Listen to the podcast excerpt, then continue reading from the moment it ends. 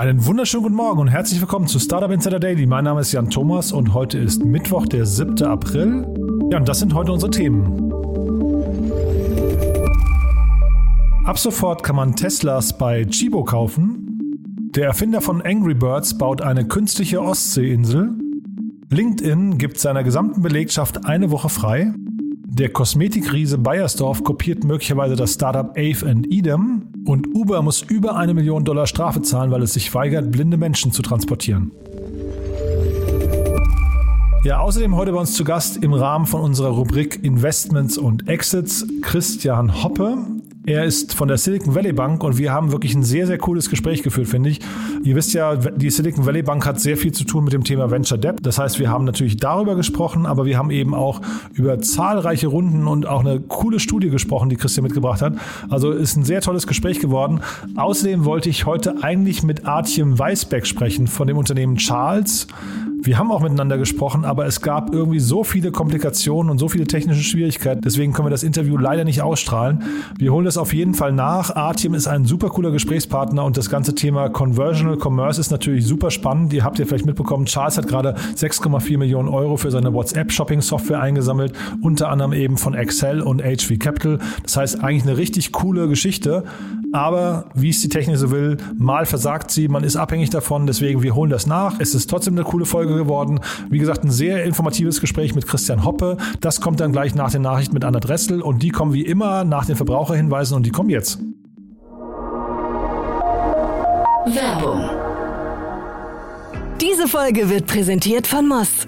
Die Firmenkreditkarte, die speziell für deutsche Startups und Tech-Unternehmen entwickelt wurde. Mit Moss digitalisiert ihr eure Unternehmensausgaben mit Kreditkarten für das ganze Team. Die Moss-App erfasst alle Ausgabendaten automatisch. Ausgabe tätigen, Beleg hochladen, Kostenstelle auswählen und alle Daten per Klick an Datev exportieren. Mit Moss profitieren Gründer und Finanzteams von voller Ausgabetransparenz und schlanken Buchhaltungsprozessen ohne lästigen Papierkram. Für eine unverbindliche Demo von Moss geht auf getmoss.com. Verweist auf diesen Podcast und nutzt Moss drei Monate lang gratis.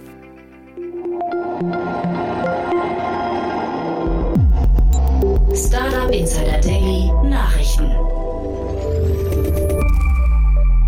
in den Urlaub.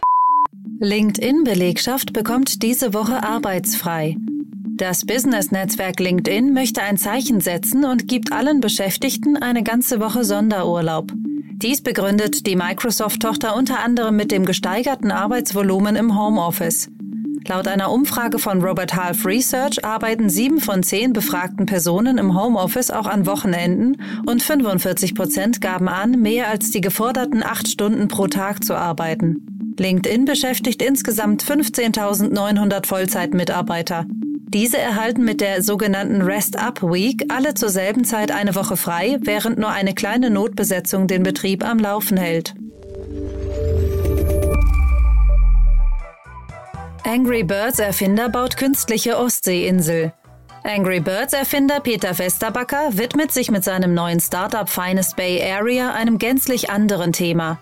Der Startup-Unternehmer plant einen Megatunnel zwischen Helsinki und der estnischen Hauptstadt Tallinn, wodurch die zweistündige Überfahrt mit der Fähre durch eine 20-minütige Unterwasserzugfahrt ersetzt werden könnte.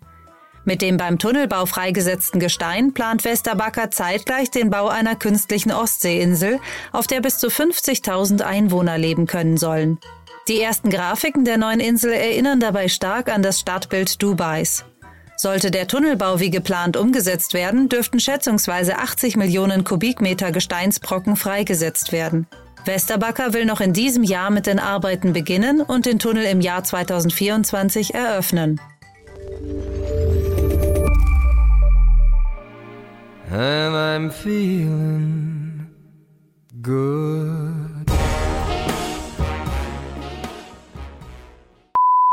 Geschäftsklima in der Digitalbranche erreicht zwei Jahreshoch.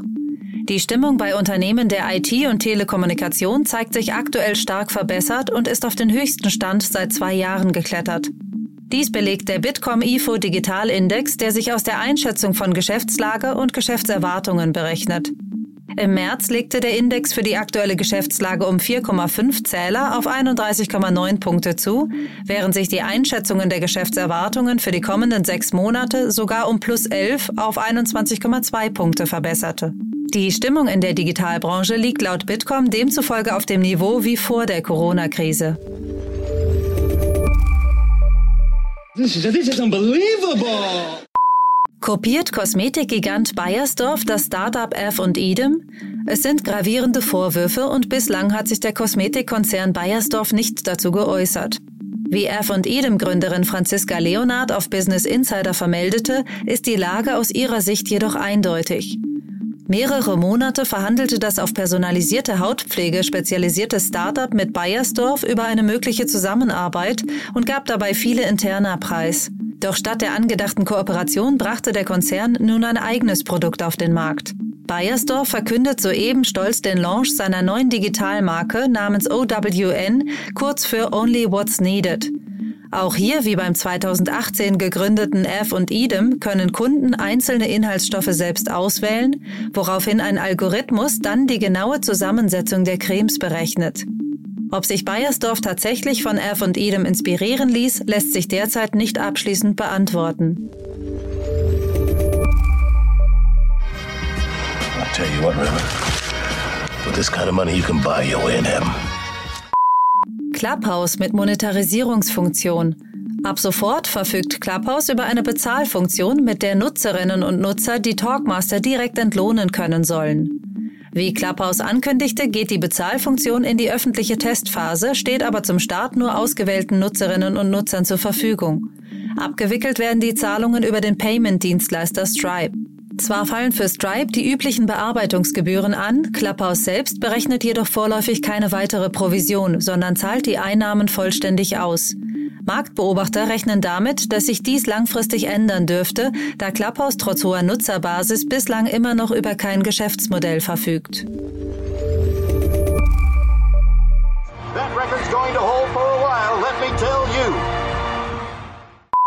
Tesla bricht eigenen Rekord. Im ersten Quartal 2020 lieferte der US-Elektroautobauer 184.800 Fahrzeuge aus und verbuchte damit einen neuen Rekord. Alle produzierten Elektrofahrzeuge im Quartal waren Modell 3 und Modell Y Fahrzeuge. Die hochpreisigen Limousinen des Modell S und Modell X wurden nicht produziert, da hier die Nachfrage bereits deutlich zurückgegangen sei, nachdem bereits überarbeitete Modelle angekündigt worden sind. Die Tesla-Aktie reagierte mit einem Kursanstieg von bis zu 7 Prozent. Chibo, frischer Kaffee und mehr. Tesla ab sofort bei Chibo erhältlich. Nicht nur mit gestiegenen Absatzzahlen, auch mit neuen Absatzkanälen sorgt der Automobilbauer derzeit für Schlagzeilen. Denn ab sofort steigt Chibo in das Geschäft mit Elektroautos ein und bietet in Kooperation mit Like to Drive ein Auto-Abo an. Über den Carsharing-Anbieter können Kunden künftig für 777 Euro monatlich einen Tesla Modell 3 mieten. Der Anbieter gibt sich euphorisch und spricht von einem All-Inclusive-Paket. Wie viele Kunden künftig tatsächlich zu ihrem Kaffee einen Tesla bestellen werden, bleibt hingegen abzuwarten. 1,1 Millionen Dollar Strafe für Uber. Uber muss der blinden US-Amerikanerin Lisa Irving 1,1 Millionen Dollar zahlen. Insgesamt liegen 14 dokumentierte Fälle vor, bei denen der Fahrtenvermittlungsdienst Blinden die Mitfahrt offiziell verweigert hatte.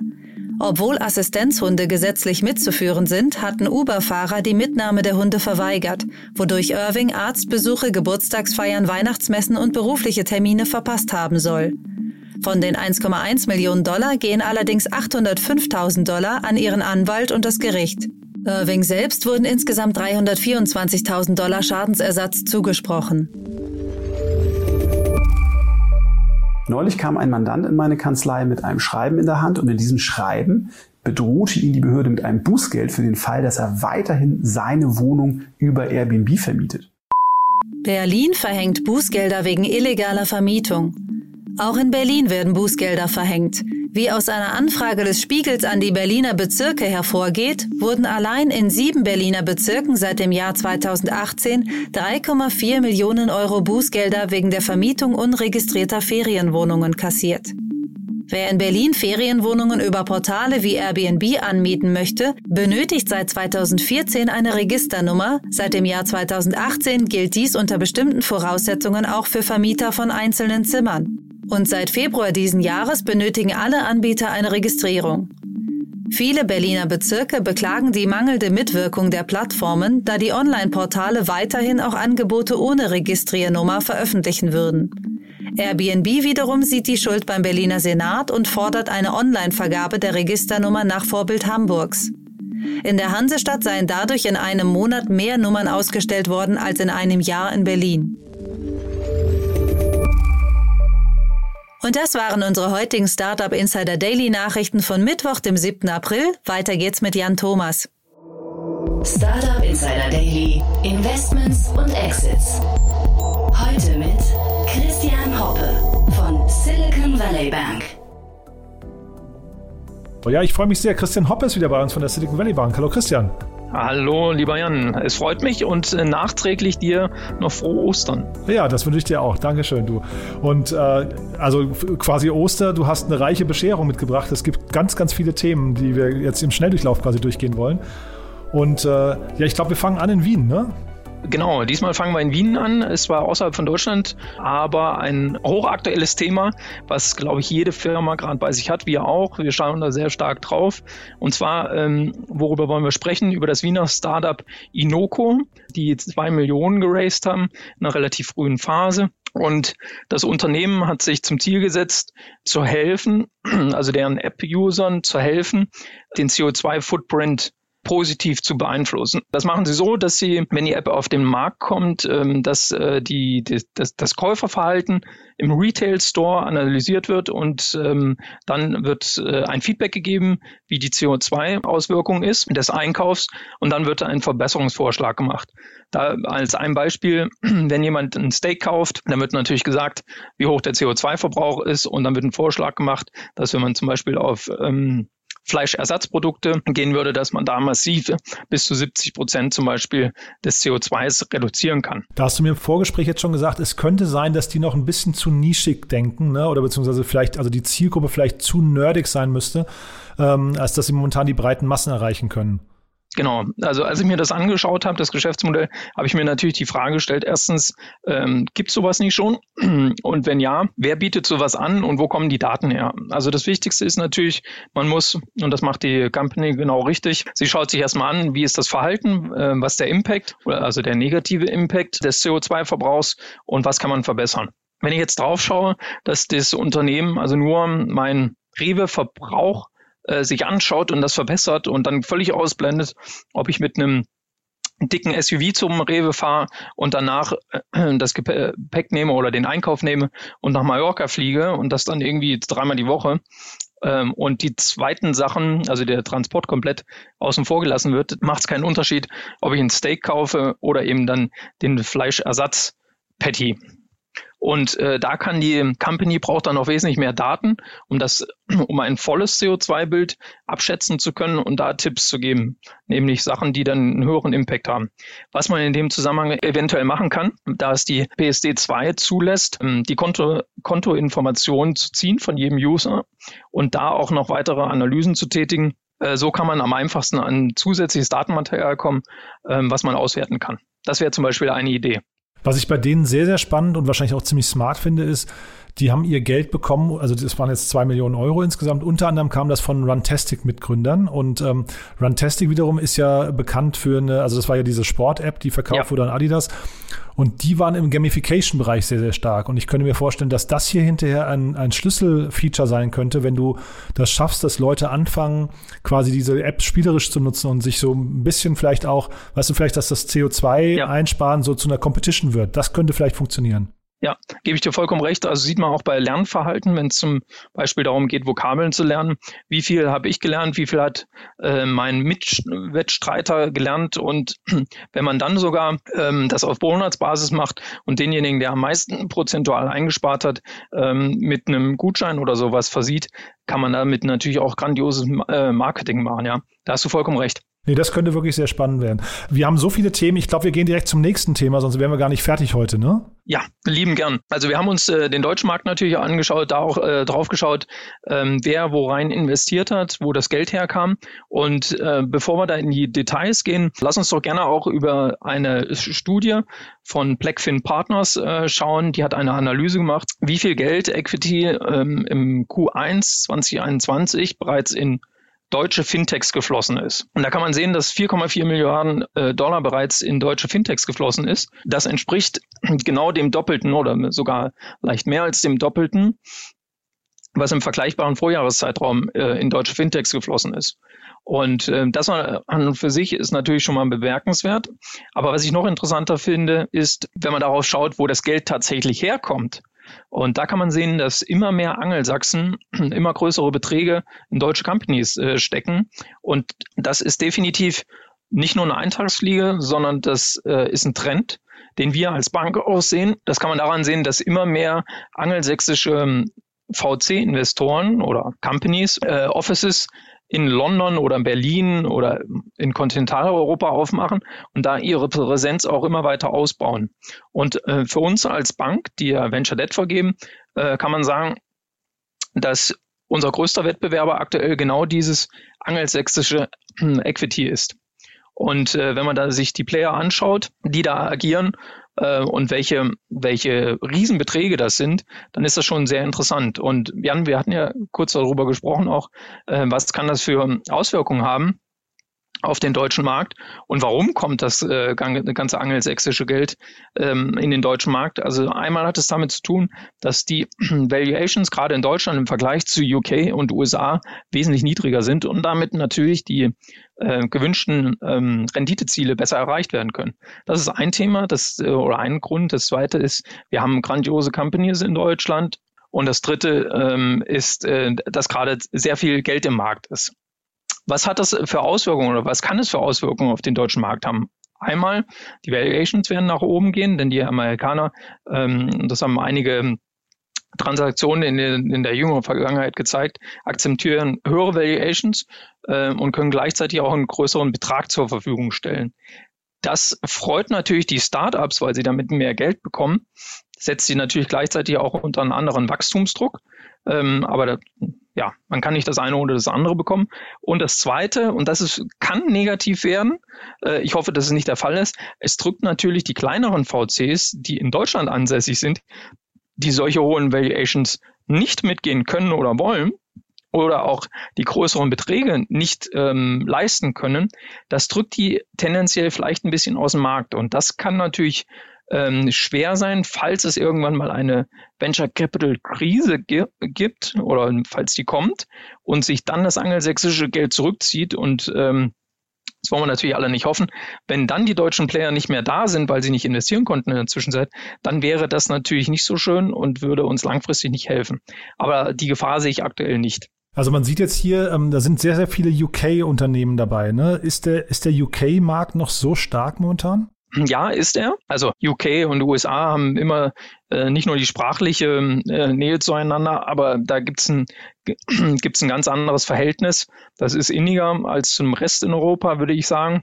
Und der UK-Markt ist natürlich auch äh, dem deutschen, sagen wir mal, in manchen Bereichen ein bis drei Jahre voraus, je nachdem, in welchem Sektor man unterwegs ist. Was man jetzt nicht gesehen hat, und das hat auch die Studie gezeigt von Blackfin, ähm, ist, dass die, die Veränderung gerade im Fintech-Bereich in UK oder ähm, ja, in Europa äh, zu keinem Abbruch geführt hat. Also sprich, ähm, Brexit oder regulatorische Veränderungen in UK haben nicht dazu geführt, dass das angelsächsische Geld nicht in die in UK ähm, Unternehmen geflossen ist.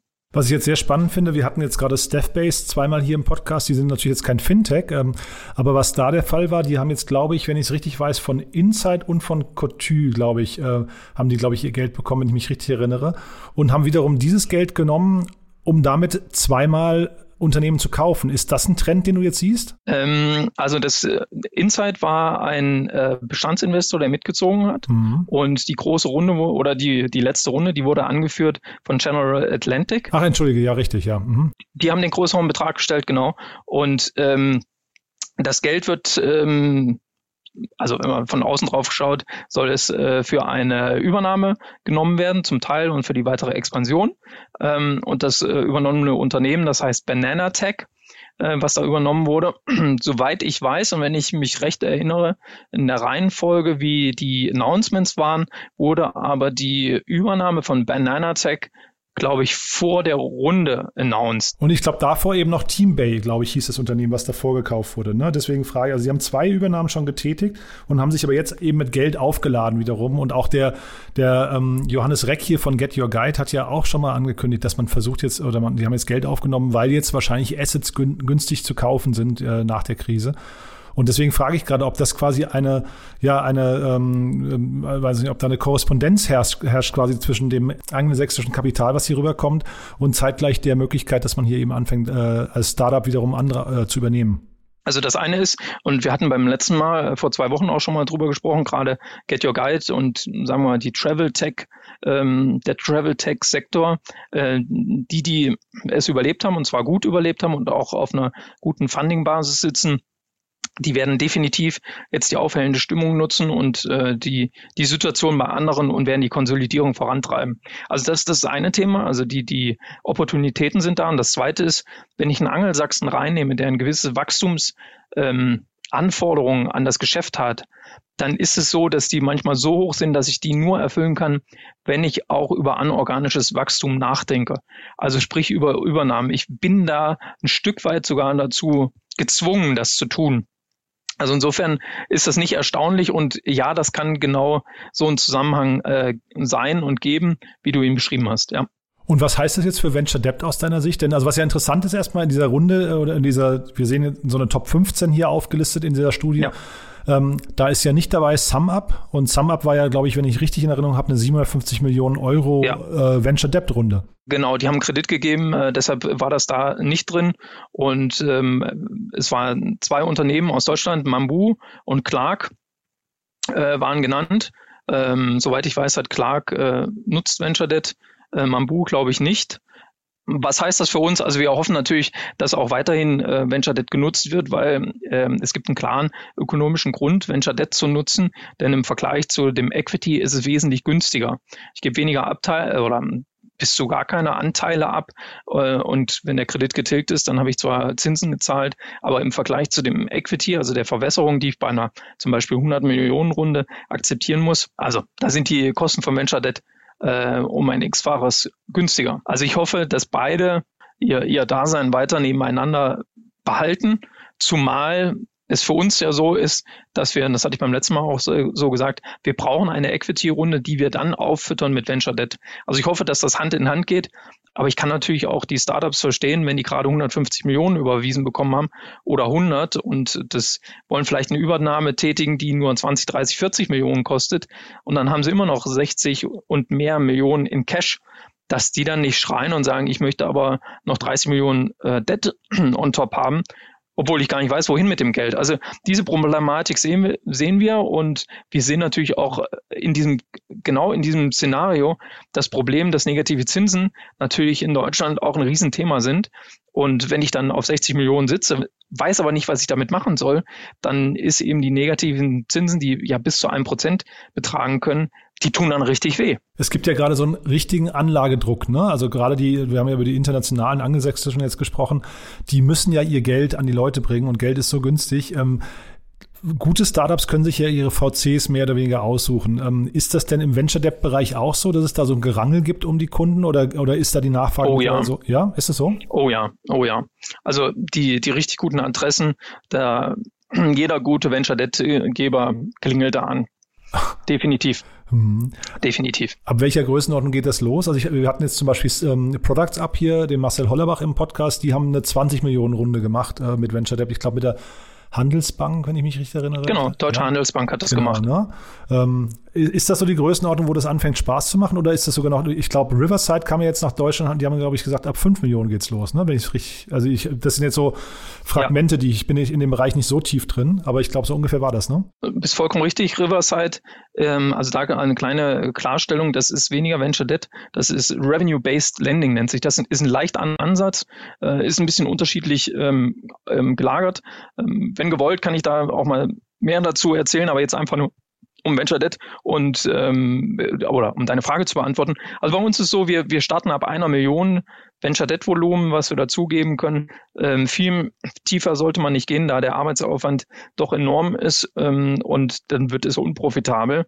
Aber eine Million beginnt bis hoch 40, 50 äh, Millionen. Also ich würde jetzt mit dem 750 Millionen für SumUp nicht mehr sagen, dass das Venture Debt ist. Da stehen auch andere Coupons drauf, äh, gehe ich davon aus. Das war Goldman, ähm, ne? Also, ich, ja. Genau. Ähm, und, und die haben ja vorher auch schon einiges an Erfahrung gesammelt. Aber Sweet Spot so 5 bis 15 Millionen, äh, kann man sagen. Total spannend. Du, dann lass uns das vielleicht nochmal schnell als Brücke nehmen zu denen, wir, wir wollen ja im Schnelldurchlauf nochmal diese drei Investments des Tages nochmal durchgehen, die hier in deutsche Startups, wo, wo angelsächsische sich quasi beteiligt haben, ne? Genau. Und zwar habe ich dir da mir rausgepickt einmal Tactile, das ist ein Low-Code Machine Learning Anbieter. Da hat Index investiert, super Player aus der VC-Szene. Äh, Finoa, das Coinbase für B2B, wie sie selber sagen, da hat Balderton investiert, das war eine 12 Millionen Runde. Und das dritte, Charles, das ist äh, ein Anbieter, der hilft, wenn ich Werbung in Chats machen will, wie zum Beispiel WhatsApp, will da Werbung machen und darüber dann auch meine Produkte verkaufen. Und die haben Excel reingeholt als ähm, ausländischen Investor und das war eine 6 Millionen Runde. Mhm, super spannend. Und da, da sieht man dann im Prinzip schon das, was du vorhin gesagt hast, die Angelsachsen kommen. Aber zeitgleich, das wären jetzt alles Runden gewesen, da hätten auch deutsche VCs eigentlich locker mitmachen können. Also, oder, oder die stattdessen stemmen können. Warum entscheidet man sich dann jetzt hier schon für Angelsachsen? Ich sage mal, wenn einer der drei genannten anruft, dann lehnst du das nicht ab. ähm, die, ja. die haben so eine Magnetwirkung. Wenn ich einmal im Cap-Table einen der Dreier habe, ähm, in Deutschland gibt es natürlich auch ein, zwei so Player, äh, Early Bird, Lakestar zum Beispiel, ähm, und die anderen anderen ähm, mögen es mir vergeben, dass ich sie nicht genannt habe. Es gibt natürlich noch mehr als nur die zwei. Aber wenn man die äh, im Cap-Table hat, dann, dann folgt der Rest. Und ich brauche genauso ein Magnet, vor allen Dingen, wenn mal saure Gurkenzeit ist, dann kann so ein Magnet mich durch die Krise tragen. Das kann man definitiv sagen. Aber auch da, und da, deine Beobachtung vollkommen richtig, was man hier auch sehen kann, dass früher war es so, dass die Angelsachsen gekommen sind und die haben die größeren Runden gemacht, äh, ab einer B, einer C-Runde, Riesenticket, höhere Valuation.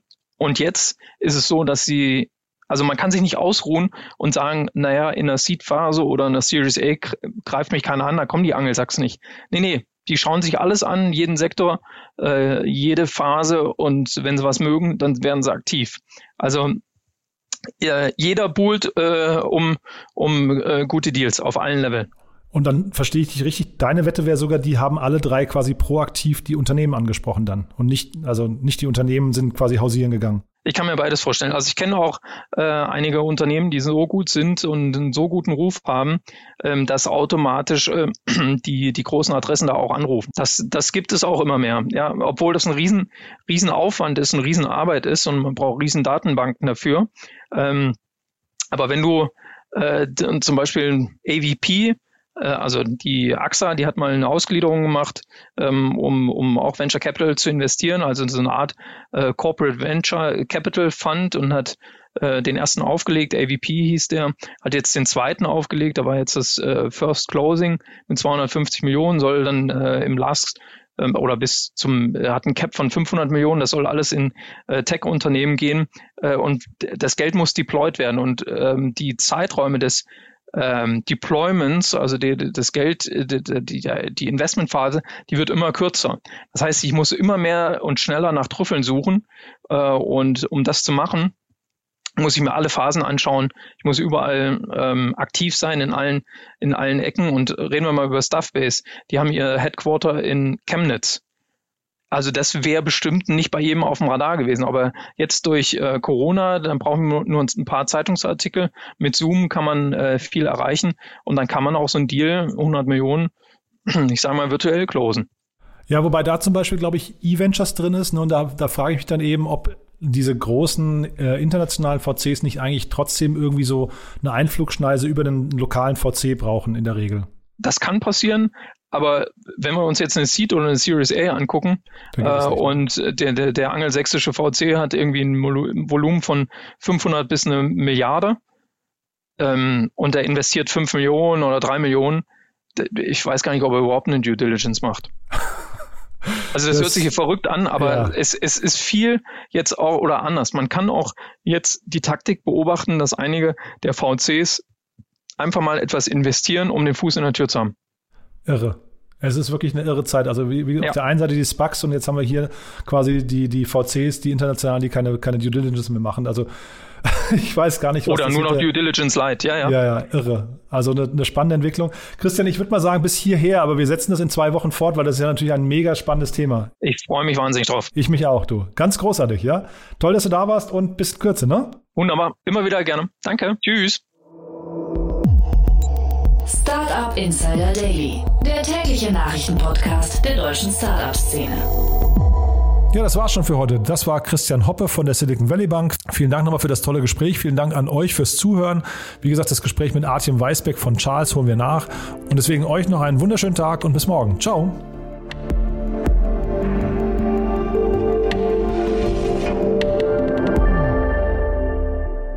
Diese Sendung wurde präsentiert von Moss, der Firmenkreditkarte, die speziell für deutsche Startups und Tech-Unternehmen entwickelt wurde. Alle weiteren Informationen auf getmoss.de.